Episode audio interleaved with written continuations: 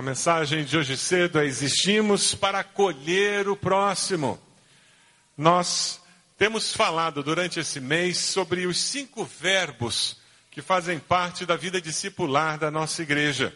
Nós somos uma igreja relacional, discipular e missional. E na vida discipular, nós temos cinco verbos que caracterizam essa vida discipular.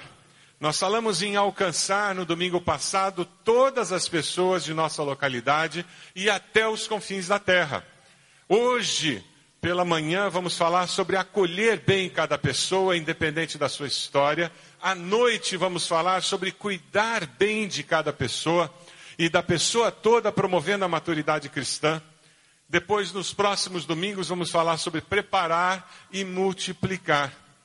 Jesus conta uma história que é um exemplo claro, claro de imprudência. E quando a gente vê essa história, que é um exemplo claro de imprudência, a gente começa a pensar um pouquinho mais sobre essa questão de acolher alguém. Acolher alguém que está sofrendo consequências de terceiros é mais fácil, mas acolher alguém que está sofrendo consequência dos seus próprios erros fica complicado, não é mesmo? Todo mundo sabia que viajar de Jerusalém para Jericó, ou Jericó para Jerusalém, sozinho, era um risco muito grande e ninguém viajava assim. E na parábola que Jesus conta, aquele homem foi sozinho. Essa é a mesma cidade, irmãos, que Josué conquistou. Lembram nos domingos passados que nós falamos muito de Josué na conquista de Jericó? Lembra da muralha lá que caiu e Raabe foi a mulher que foi salva e que ela salvou a família toda? Nessa cidade que existe até hoje e continua sendo um lugar muito perigoso porque é um lugar onde moram palestinos.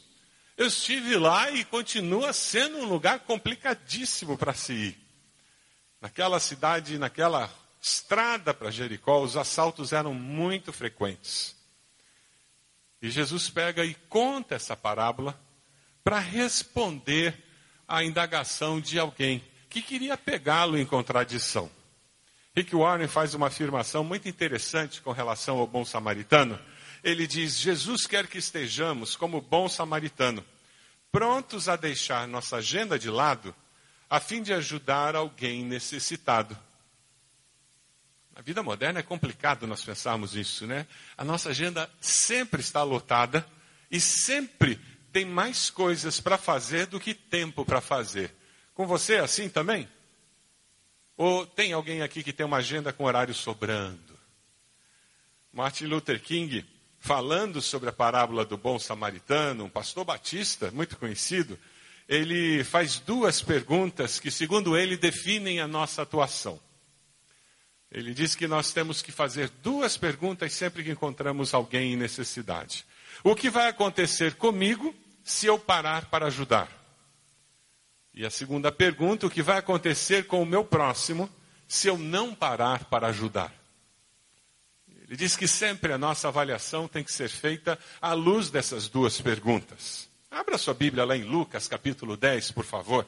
E nós vamos ler essa parábola, vamos estudá-la no dia de hoje, à luz desse ajudar o nosso, o nosso próximo, acolher o próximo na sua necessidade. Lucas, capítulo 10, a partir do versículo 25. Veja essa pessoa perto de você, se ela tem Bíblia, se ela achou. Lucas, capítulo 10, a partir do versículo 25. Certa ocasião, um perito na lei levantou-se para pôr Jesus à prova e perguntou: Mestre, o que preciso fazer para herdar a vida eterna? O que está escrito na lei, respondeu Jesus. Como você a lê? Ele respondeu: Ame o Senhor, o seu Deus, de todo o seu coração, de toda a sua alma e de todas as suas forças e de todo o seu entendimento. Ame o seu próximo como a si mesmo, disse Jesus. Você respondeu corretamente, faça isso e viverá. Mas ele, querendo justificar-se, perguntou a Jesus: E quem é o meu próximo? Pergunta a pessoa do lado aí: Quem é o seu próximo? Pergunta a pessoa do lado. Quem é o seu próximo?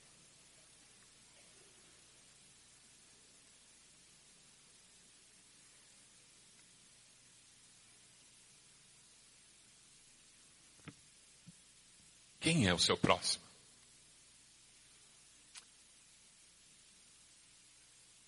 Ele não queria necessariamente uma resposta, ele queria pegar Jesus. Ele...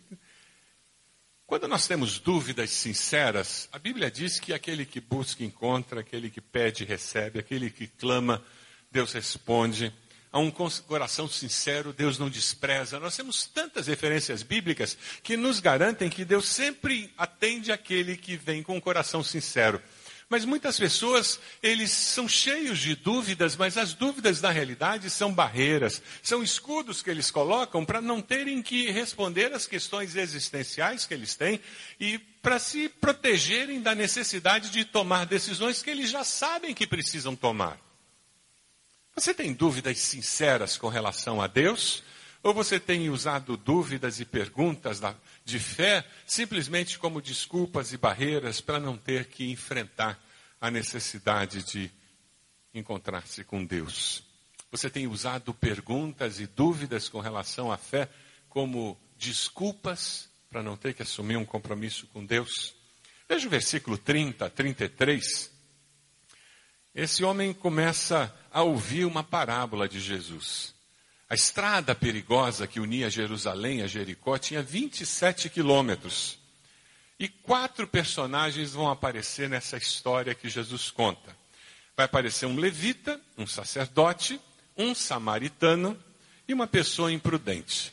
O samaritano era um meio judeu, porque ele não era um judeu puro, ele era desprezado pelos judeus. E aqui você encontra um pouco de ironia. Jesus, de vez em quando, ele usava um pouco de ironia para fazer com que a mente do judeu, muito legalista, fosse desafiada. Então ele vai usar um samaritano, quer dizer, alguém indigno, alguém impuro, alguém que não é tão bom quanto o judeu, para ter uma atitude honrada, uma atitude digna de louvor, e o judeu vai ter que reconhecer que ele fez alguma coisa boa. E o contraste da parábola é que dois judeus não tiveram atitude digna, justa, louvável, mas foi um samaritano, aquela pessoa indigna, aquela pessoa inferior. Versículo 30 diz: Em resposta, disse Jesus: Um homem descia de Jerusalém para Jericó quando caiu nas mãos de assaltantes. Estes lhe tiraram as roupas, espancaram-no e foram, deixaram-no quase morto. Aconteceu estar descendo pela mesma estrada um sacerdote. Quando viu o homem, passou pelo outro lado. Na mente do judeu era muito fácil entender por que, que o sacerdote passou pelo outro lado. Ele não estava simplesmente sendo uma pessoa insensível. Ele foi muito prático. Se ele tocasse naquele homem gentio e possivelmente morto, ele corria o risco de ficar pelo menos uma semana sem trabalhar, sem ganhar. Porque ele ia ser considerado impuro, não poderia trabalhar, e ele teria que passar por todo um ritual de purificação. Então, para garantir o sustento da família dele, para não correr o risco de ficar impuro, ele passa ao largo. Quem sabe alguém vai ajudá-lo. E o verso 32, a mesma coisa. Um levita, quando chegou ao lugar, o viu, passou pelo outro lado. Quem sabe eles também estavam com medo de ser assaltados, porque era uma estrada muito perigosa. Você já viu alguém com um pneu furado numa estrada deserta à noite e ficou com medo de parar para ajudar a pessoa? A pessoa parada com a tampa do motor levantada numa estrada deserta à noite, você pensou: será que eu paro? Não paro para ajudar? Será que isso é assalto? Não é? Será que se eu parar eu vou ser assaltado também? Faz sentido isso? É natural a reação deles. Mas é interessante porque aquelas duas perguntas do Martin Luther King, o que, que vai acontecer comigo se eu parar e o que, que vai acontecer com o meu próximo se eu não parar? Foi no fazer essa segunda pergunta que o samaritano para. Veja o versículo 33. Mas um samaritano, estando de viagem, e Jesus é muito irônico quando ele diz um samaritano, sabe aquele pessoal que você despreza, Bem ele, né? É como se você estivesse falando para um bando de coxa e dissesse, mas um atleticano. Mas um samaritano, estando de viagem, chegou onde se encontrava o homem e quando viu, teve piedade dele. Percebe o, o, o sentimento que Jesus destaca? No, nos outros não houve sentimento, houve só um arrazoado. Eles passaram de largo. Ele teve piedade dele, aproximou-se, enfaixou-lhe as feridas, derramando nelas vinho e óleo.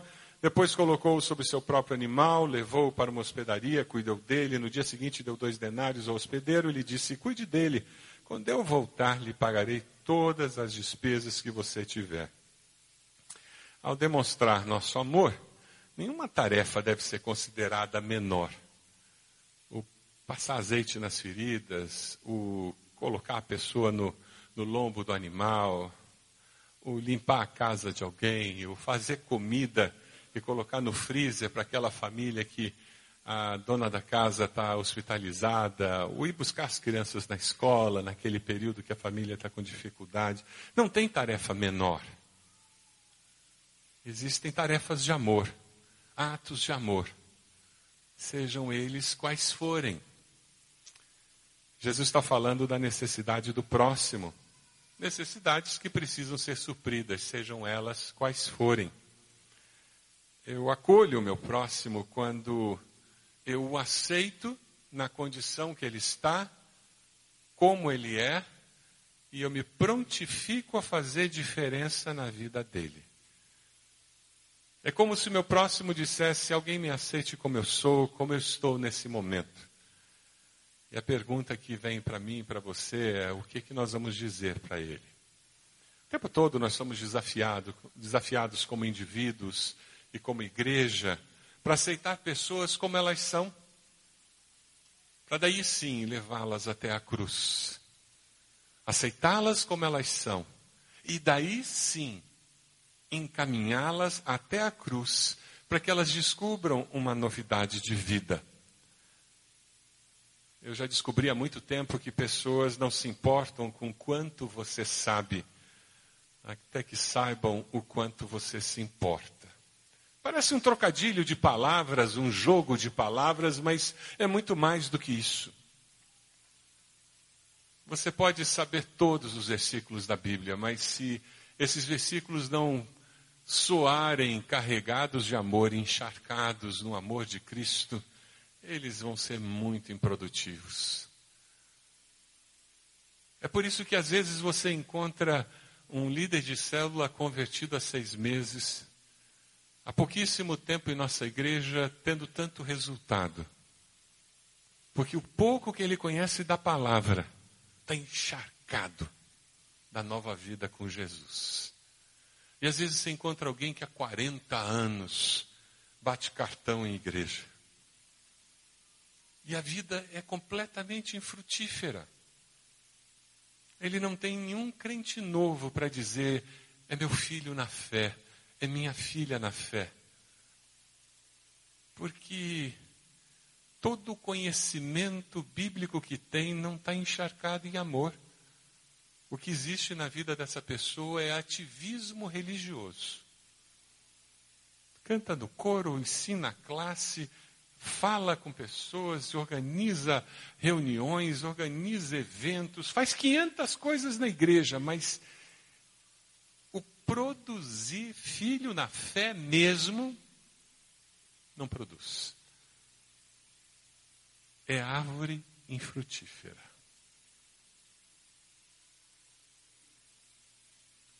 O samaritano, ele estava de viagem. Ele chegou onde se encontrava o homem e quando viu, ele teve piedade dele. O Rick Warren faz uma afirmação que eu acho muito interessante, que reflete a realidade dos dias de hoje. Pessoas estão buscando amizades profundas, verdadeiras e incentivadoras. As pessoas não querem ser um troféu religioso seu. Elas não querem que você seja, ah, eu quero mais um na minha célula. Não é isso. Elas querem estar na sua célula porque você é amigo delas. Porque você se importa com elas. Porque você as acolheu no coração. Aí elas vão nas suas células, vão vir num culto, elas vão na sua casa, porque você as acolheu no coração.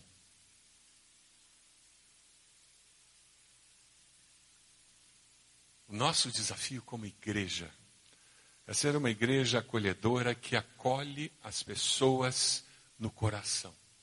Muito mais do que ter um espaço amplo para receber as pessoas para os eventos. Nós não queremos ser um amontoado de pessoas. Nós não somos uma igreja de eventos. Não somos. Até temos os eventos. Eles são importantes. Mas nós não somos uma igreja de eventos. Nós fazemos os eventos quando existe um propósito claramente definido para eles, irmãos. E essa é a única razão de tê-los. Porque nós estamos ocupados na tarefa primordial que nos foi dada por Jesus, fazer discípulos. Amém? E o fazer discípulo consome o nosso tempo, a nossa energia. O nos prepararmos para fazer discípulo consome tudo o que nós temos. E se aquele evento tem alguma coisa a ver com isso, aí faz sentido fazer. Se aquele evento não faz parte disso, é só ativismo, é só movimentação religiosa, aí vai ter que ir em outro lugar, porque aqui nós não vamos fazer. Nós queremos acolher pessoas, queremos que pessoas se sintam amadas, aceitas, como elas são. É aqui que o preconceito racial é derrotado. É aqui que o preconceito social é derrotado. É aqui que o preconceito religioso é derrotado. É por isso que a nossa ABC não pergunta a religião da pessoa. Nós não perguntamos a religião para saber se a pessoa vai ser apoiada no nosso programa social ou não. Nós não perguntamos a religião da pessoa para saber se ela recebe cesta básica ou não. Nós não perguntamos a religião da pessoa para saber se ela pode vir no grupo resgate na segunda-feira, se ela pode vir no celebrando a restauração ou não. Nós não perguntamos a religião da pessoa nem a condição social dela para saber se ela pode ser atendida na policlínica ou não. Seres humanos amados pelo Senhor Jesus são bem-vindos em nome de Jesus. Amém, irmãos? Nós acolhemos as pessoas em nome de Jesus. Alguns chegam sujos, sem nada, machucados, abandonados, outros chegam muito bem, outros chegam muito tranquilos. Outro dia um irmão comentava que se converteu sem ter uma grande crise. Que coisa boa! Ele disse, pastor, a maioria das pessoas se converte numa grande crise existencial, problema financeiro, doença. Eu não, estava tudo muito bem na minha vida quando eu conheci Jesus. Que bom! Cada um chega de um jeito diferente. O que nós queremos é que todos cheguem até o Senhor Jesus. Amém? Deus nos aceita como estamos e nos ajuda a melhorar. Deus não está preocupado com o que somos, mas com o que nós podemos vir a ser. E quando você faz parte da nossa igreja, quando você chega aqui, saiba que é desse jeito que nós olhamos você. Nós queremos que você se sinta aceito e tem esperança nessa vida, porque essa vida pode ser melhor, porque nós cremos no Deus da restauração. As pessoas muitas vezes olham para nós e dizem: se alguém me ajude a cuidar das minhas feridas, porque eu as tenho, eu percebo. O que, que você vai dizer para mim? Como que você vai me ajudar a curar das minhas feridas? Se você olha o versículo 34, aquele homem não ficou filosofando, não ficou pensando o que, que eu posso fazer. O senhor tem plano de saúde? Como é que eu posso ligar? O senhor tem um telefone? Eu vou ligar para alguém? Ele tomou as providências necessárias, aproximou-se, enfaixou-lhe as feridas, derramando nelas vinho, óleo, depois colocou no seu próprio animal, levou-o para uma hospedaria e cuidou dele.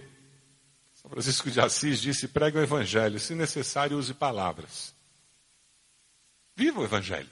Viva. Na prática. O Brasil não evangélico, o Brasil que não é gospel, está cansado de babuzeira evangélica. Eles estão querendo ver o Evangelho funcionando.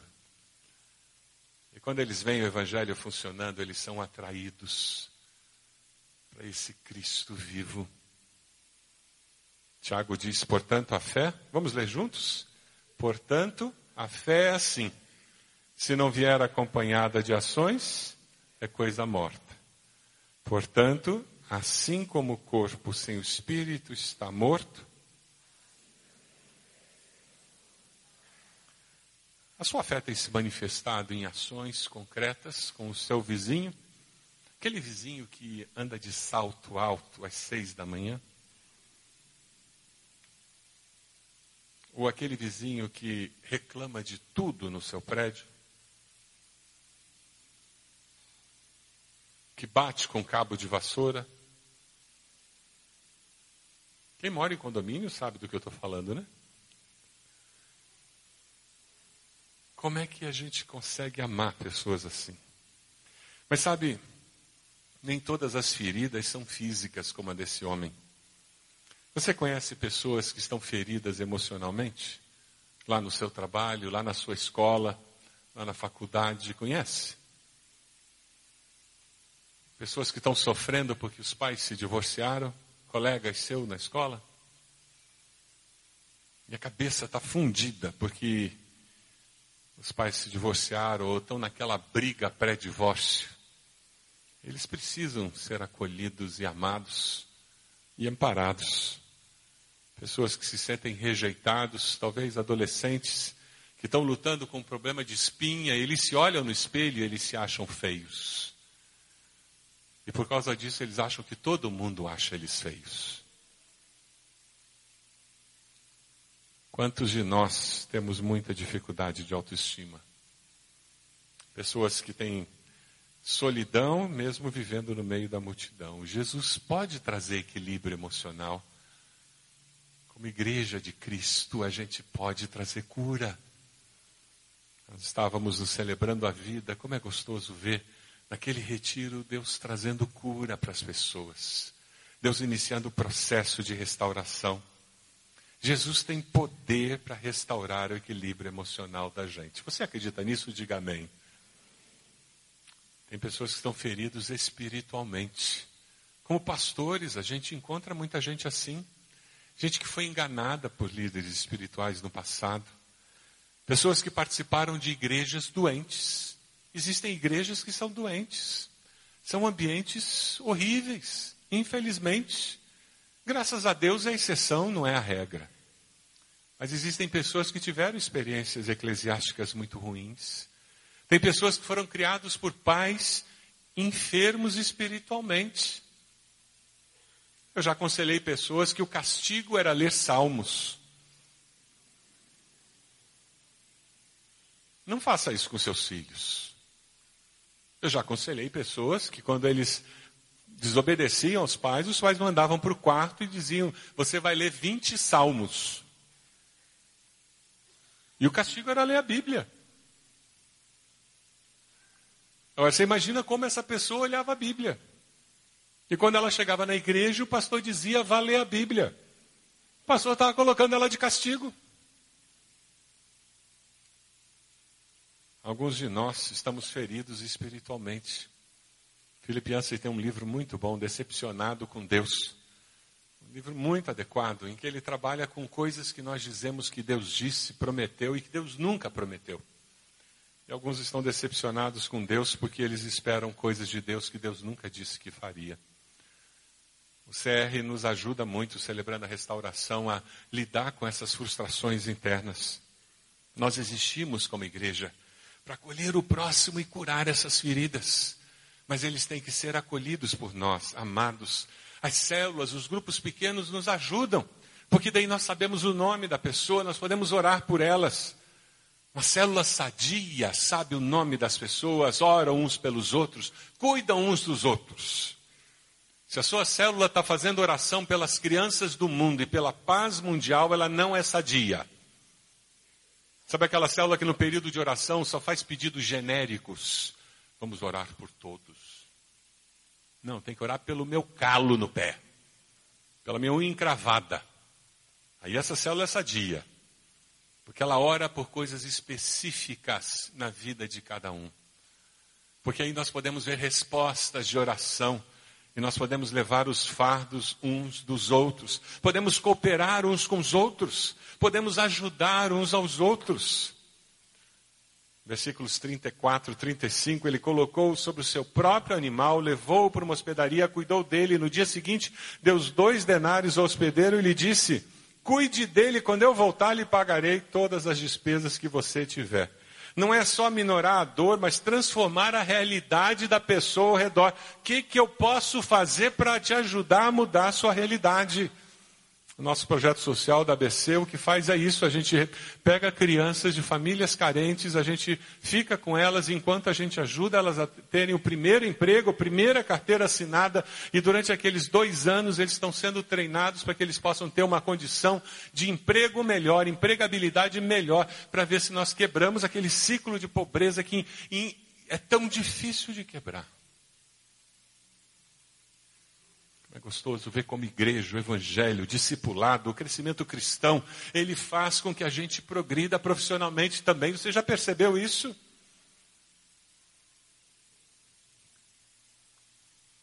É maravilhoso ver como o evangelho muda a nossa maneira de ver a vida. Porque se alguém está em Cristo, é nova criatura. Ele começa a ver a vida de uma maneira diferente. Jesus muda a nossa cosmovisão a gente consegue mudar a realidade dos outros a partir da mudança que Deus fez na nossa vida. Eu queria que você ouvisse a história de acolhimento que nós temos aqui em nossa igreja. Eu vou convidar a Josi e a Dani para virem aqui, pastor Edmilson também, por favor.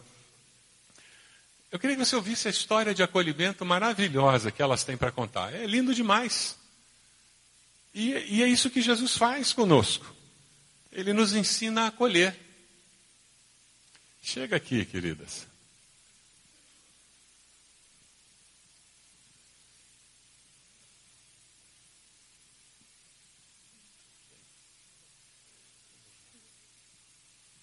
Então, Josi, conta um pouquinho para a igreja. Primeiro, como é que você foi acolhida e aonde que a Dani entrou na tua história nesse processo de acolhimento, vindo câncer.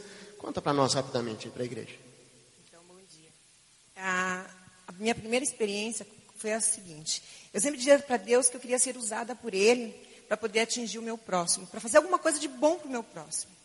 E quando eu peguei o laudo do médico que estava com câncer, a primeira coisa que eu fiz foi contar para minha célula.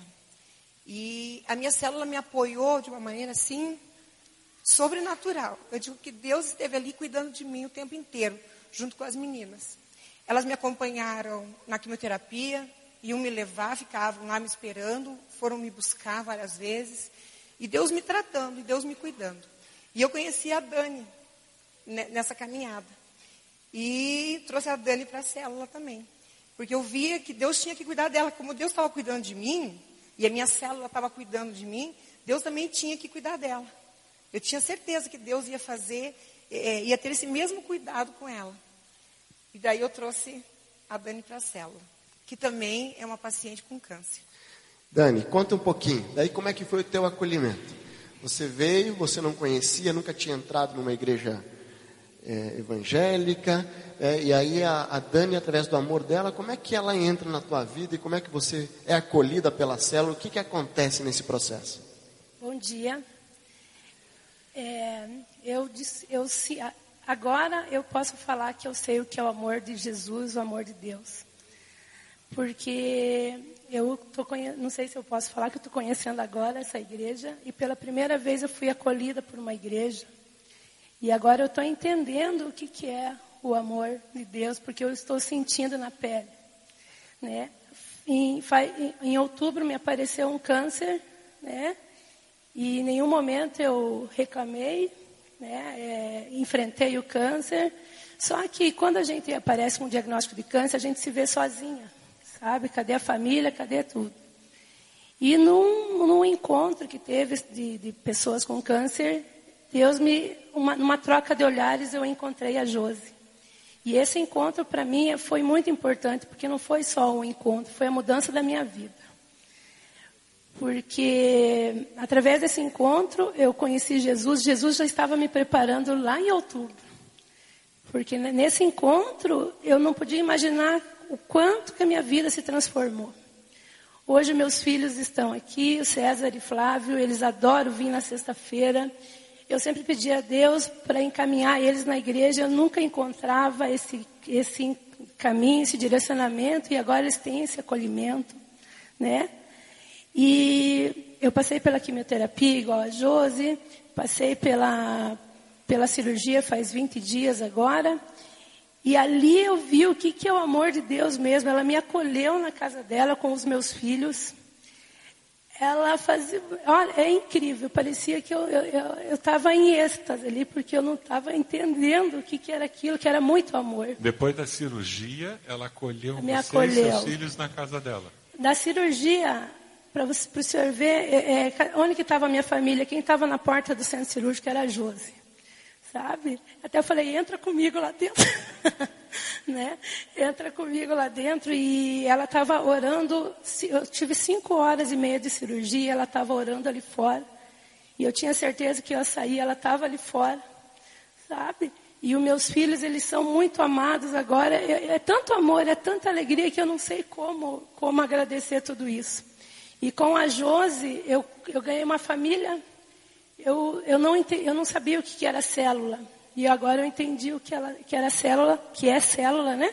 Toda terça-feira eu conto os dias para estar na minha célula, porque ali eu sei que eu vou ser acolhida. Então, como o tema hoje é acolhida, venham a calhar isso, porque eu fui acolhida pela igreja, pela Jose, por uma família, porque tenho uma nova família agora. Como é que você ia para a cama na casa da Jose? Então, é, meu Deus.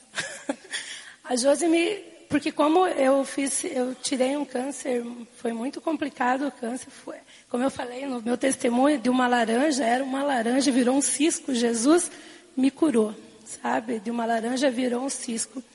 E eu tirei esse câncer e eu saí do hospital com dois, dois, dois drenos e eu não podia me mexer. E ela me colocava na cama, porque eu não conseguia nem deitar nem levantar. E a parte que eu nunca vou esquecer na minha vida é que ela me colocava para deitar, me dava um beijo na testa e falava que me ama. E isso, para mim, é demais, porque eu sei que era Jesus que estava usando ela ali. Aquele beijo na testa eu nunca vou esquecer. Eu sei que eu sempre vou ter isso. Sabe? Eu nunca mais vou estar sozinha. Sabe?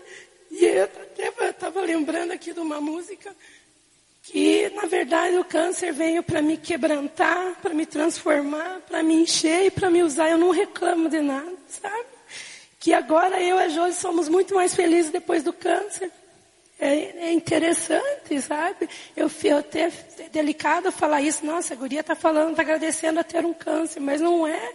Eu vejo a vida de outra forma, sabe? E só por estar aqui, valeu a pena tudo. Como Deus usou o câncer para você descobrir vida em Jesus. Aleluia! Glória a Deus. Muito obrigado. Deus abençoe vocês.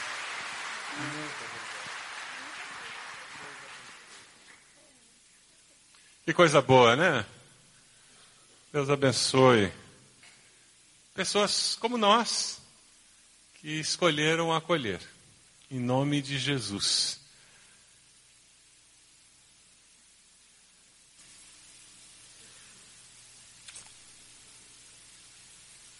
Jesus termina a parábola, no versículo 36, perguntando: qual desses três você acha que foi o próximo do homem?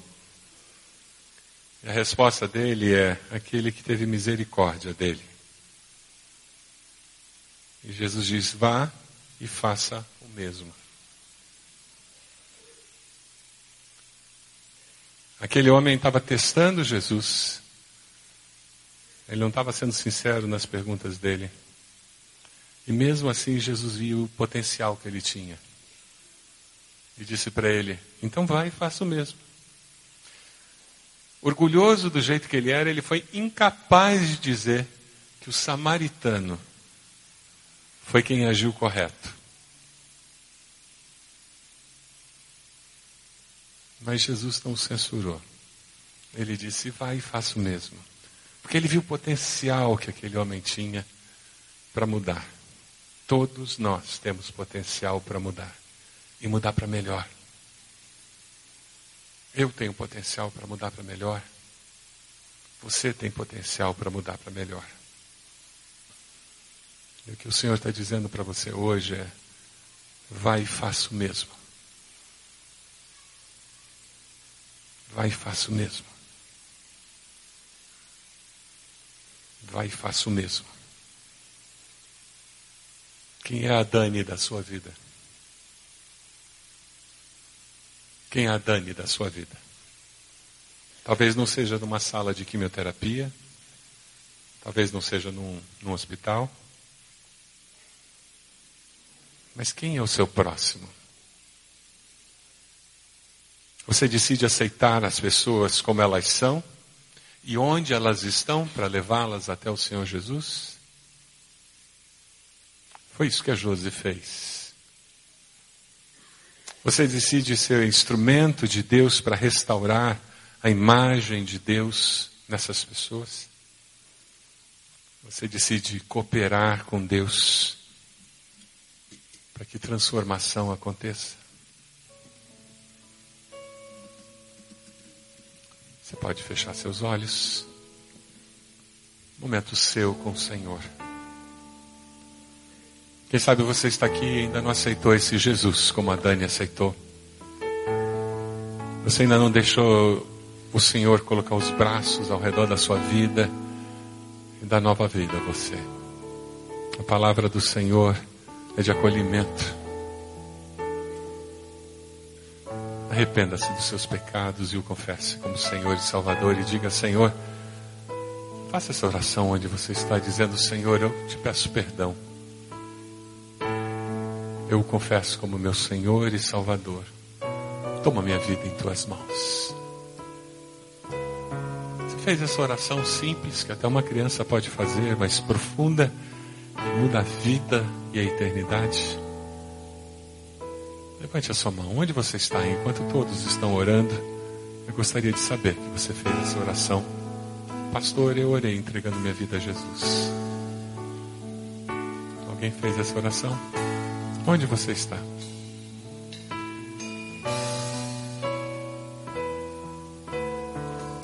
O desafio dessa manhã é para nós sermos acolhedores na nossa vida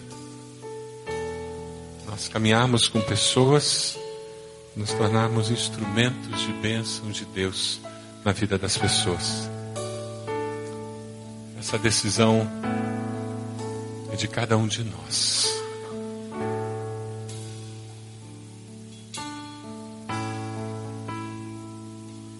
Você precisa tomar essa decisão.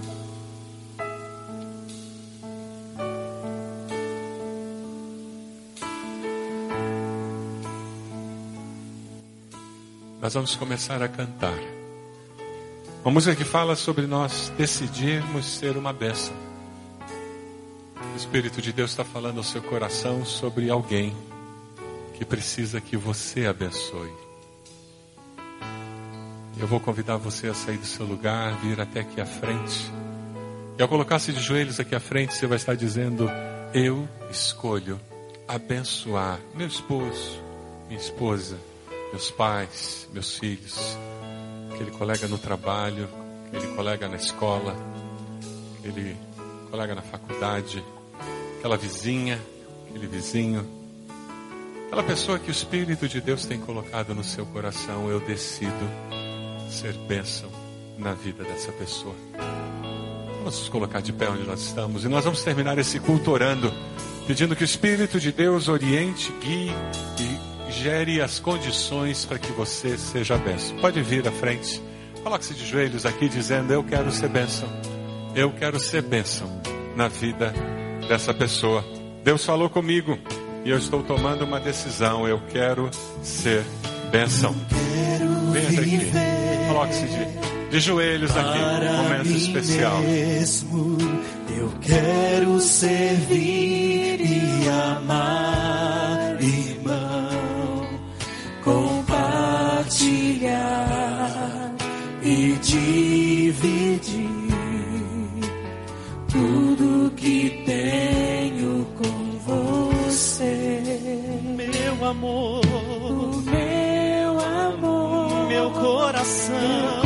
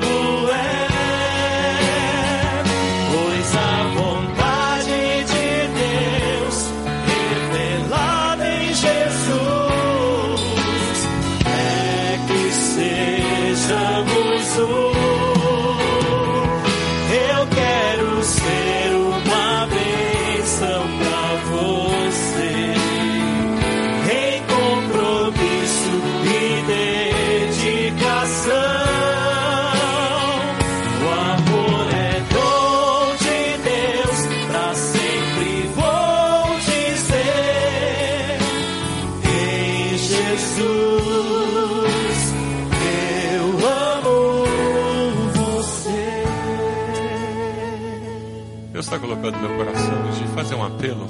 Quem sabe o seu desafio é aceitar um filho, uma filha que é muito diferente.